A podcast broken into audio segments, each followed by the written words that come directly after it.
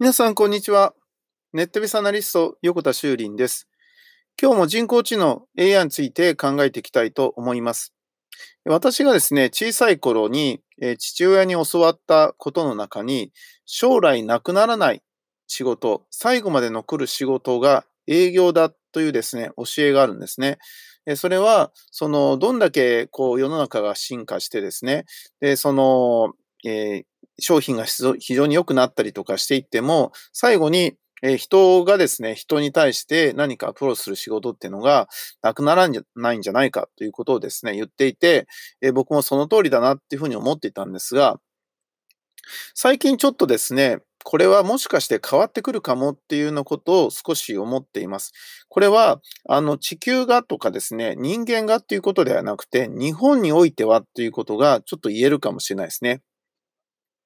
日本人がですね、その人間としてその何かものを選ぶ、えー、人として何か商品を選ぶっていうことに対しての思いが少しですね、世界標準から見ると低い気がしていて、で、まあこれはまたね、別の機会に詳しく話しますけど、で、その、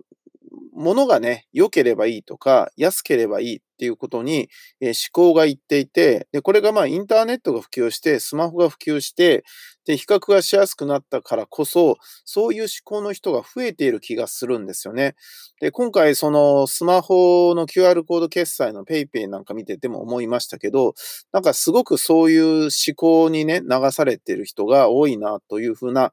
気がしていてですね、ちょっと気になるんですよね。なので、その、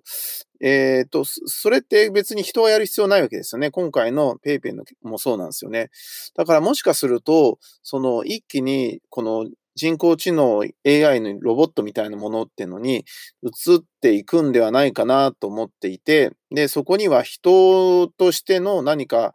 えー、選ぶ、その店を選ぶ理由とかっていうのがなくなってきてるんじゃないかなっていうことをちょっとですね、危惧していてですね、えー、僕はあまりだから今回スマホ決済のことについて、あの、特にね、そのキャンペーンやった方がいいよとかね、参加した方がいいよみたいな風に乗らなかったのは、ちょっとそういう理由があるんですけど、なんかどうもですね、